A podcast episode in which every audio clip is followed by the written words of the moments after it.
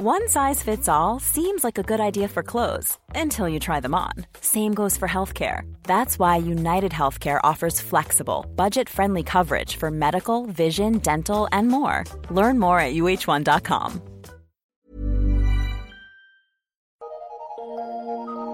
Eu sou Mário Persona e essas são as respostas que eu dei aos que me perguntaram sobre a Bíblia. Você escreveu perguntando se estaria correto rezar ou fazer a oração da Ave Maria. Muito bem, vamos, vamos analisar essa oração que você mencionou, a Ave Maria, conhecida como Ave Maria. Ela começa assim: Ave Maria, cheia de graça. Bom, eu creio que é importante você conhecer a definição da palavra graça. Do modo como você escreve, parece que graça é uma virtude de alguém, que alguém possui. Mas não é assim que a Bíblia ensina. Qualquer dicionário que você pegar vai mostrar que graça é um favor recebido, um favor imerecido, e não algo que a pessoa possua em si mesma. Então, graça, ela é cheia de graça porque ela foi agraciada, recebeu graça. Uh, na Bíblia, nós sempre encontramos graça no sentido de favor imerecido, ou seja, algo que alguém recebe sem merecer. E Deus concedeu a Maria a imensa graça de ter o Salvador gerado no seu ventre. Uh, e a quem nós devemos louvar por isso? A Maria? Não. Muito embora ela contasse com muitas virtudes, não é? Uh, Deus foi quem a escolheu. Deus foi quem fez dela um vaso propício aos seus desígnios eternos, a, a receber no seu ventre o Filho de Deus Jesus. Deus fez. Então é Ele que deve ser louvado. É Ele que deve, não Maria. E a graça que ela tinha é a graça que ela recebeu, não por merecer eu não posso concordar com você quando você diz que a maior evangelizadora é Maria e que um pedido que nós fizermos a ela não poderá ser negado. Bom, eu já fui católico, mesmo depois de convertido, eu fiquei um ano no catolicismo, estudando o catolicismo e a Bíblia, e eu entendo que você esteja se referindo ao momento presente, pedirmos alguma coisa a Maria hoje, não é? É isso que você está se referindo? Uh, talvez alguém pudesse pedir algo a Maria quando ela vivia aqui na terra, claro. Ela, ela passava, Maria, me ajuda aqui. Uh, e, e, ela fosse, então, ao Senhor, se ela não pudesse resolver o problema, ela iria ao Senhor Jesus, ao filho dela, passar esse pedido, como aconteceu na, no casamento lá de Caná. E o filho atenderia, porque os servos foram a Maria, falaram, acabou o vinho. Ela foi a Jesus, falou, acabou o vinho. E ele então foi lá e resolveu o problema do vinho. Mas hoje, pedir alguma coisa a Maria seria, seria biblicamente errado. Por quê? Porque é errado nos dirigirmos a uma pessoa que tenha morrido para pedir alguma coisa. Isso é espiritismo. E em Deuteronômio 18, de 10 a 11, está escrito assim: Entre ti não se achará quem consulte os mortos. Maria morreu. Nós não podemos consultar Maria, pedir coisas para Maria. Eu sei do apreço que você tem para com Maria, mas você não pode dirigir a ela orações sem transgredir a palavra de Deus, porque você estaria se dirigindo a ela como um médium se dirige ao suposto espírito de um morto. Maria morreu, aguarda a ressurreição, porque Cristo é as primícias dos que dormem, ou seja, ninguém ressuscitou antes de Cristo, e o espírito de Maria está com Deus, e o seu corpo está como aquele dos que dormem, de que nos fala Paulo em suas epístolas, mas o espírito está vivo com Deus no céu. Portanto, qualquer invocação de Maria ou Nossa Senhora, como costumam chamar, uh, ou de quem quer que seja que já tenha partido dessa vida, no sentido de fazer uma oração, um pedido, isso é contrário à palavra de Deus. Nós não podemos pedir nada a pessoas mortas. Muito claro na Bíblia isso. Isso é Espiritismo. Você não encontra em nenhum lugar no Novo Testamento uma oração endereçada a Maria. Nenhuma. Nenhuma oração a Maria depois da partida de Maria. Nenhuma. Você também não encontra nenhuma oração dirigida aos apóstolos ou a anjos, e nem mesmo ao Espírito Santo, nenhuma. Somente a Deus Pai e ao Senhor Jesus, que é o Filho de Deus, e que é ao mesmo tempo Deus homem ressuscitado. Pode conferir, procura, procura na Bíblia, você não vai achar. O nosso único guia seguro é a Bíblia. Você também não vai encontrar nenhuma adoração dispensada a Maria, o culto dispensado a Maria, aos apóstolos, a anjos ou mesmo ao Espírito Santo, mesmo que esse, o Espírito Santo seja Deus, porém ele está aqui na terra como servo, você não vai encontrar no Novo Testamento nada disso.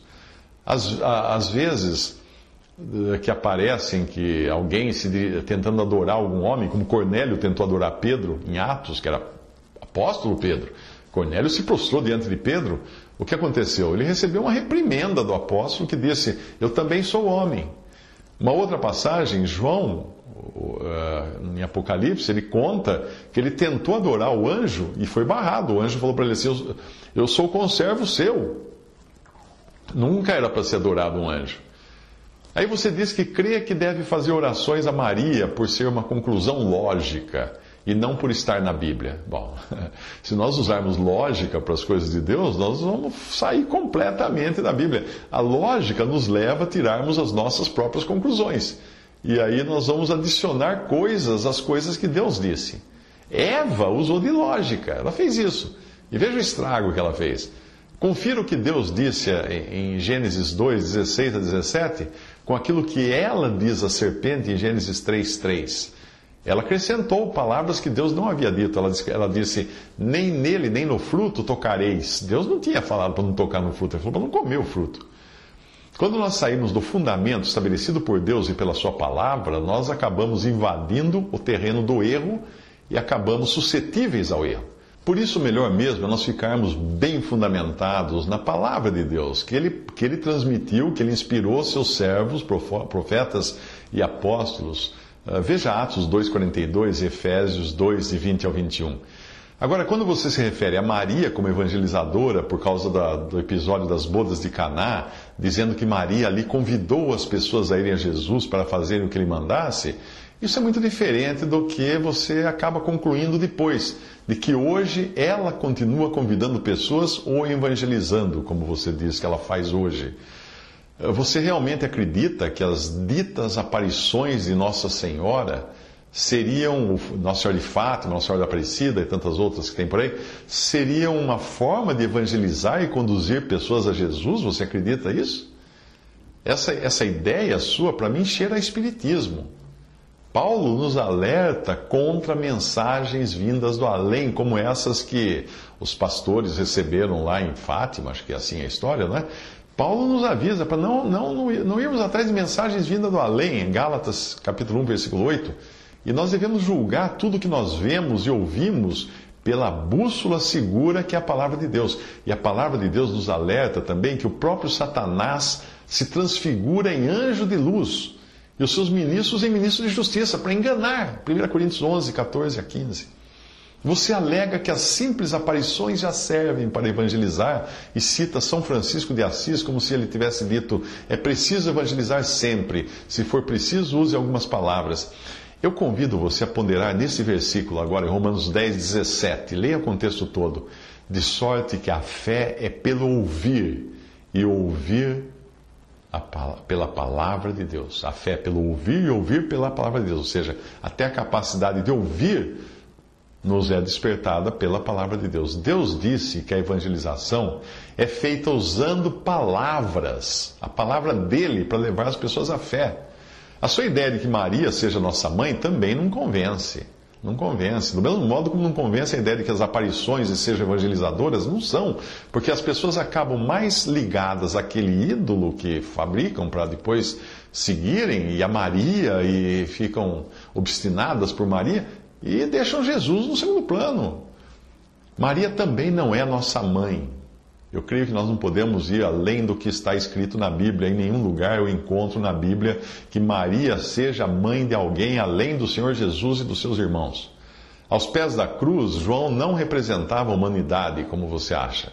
E Maria, mãe da, a mãe da qual João deveria cuidar a partir daquele momento, como uh, não era mãe, mãe de João, como você alegou, era João que deveria cuidar de Maria. Não era mãe de João para cuidar de João. O Senhor Jesus entrega Maria aos cuidados de João para João cuidar dela. Então, é, ela estava dependendo dos cuidados de João. A humanidade estava bem representada ali na cruz, e não era por João e nem Maria, ela estava representada por todos os segmentos: o governo secular, uh, Lucas 23, 24 e 25 o poder militar, no versículo 36, o clero religioso, no versículo 10 de Lucas 23, o povo, no versículo 18, fazendo a sua votação democrática para soltar Barrabás, e até o submundo do crime está representado ali, no versículo 39, pelos malfeitores pregados na cruz. Em nenhum lugar das Escrituras você encontra a humanidade mais bem representada do que na crucificação. E o ódio natural do homem contra o seu Criador é mostrado ali como é generalizado no seu caráter. Toda a sociedade odeia Cristo.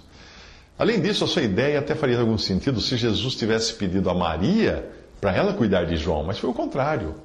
Maria ia precisar de cuidados ali em diante, por ser uma mulher fragilizada pela morte do seu filho. João iria cuidar de Maria, não Maria de João. Vá lá e leia o texto da Bíblia. Visite respondi.com.br. Visite 3minutos.net.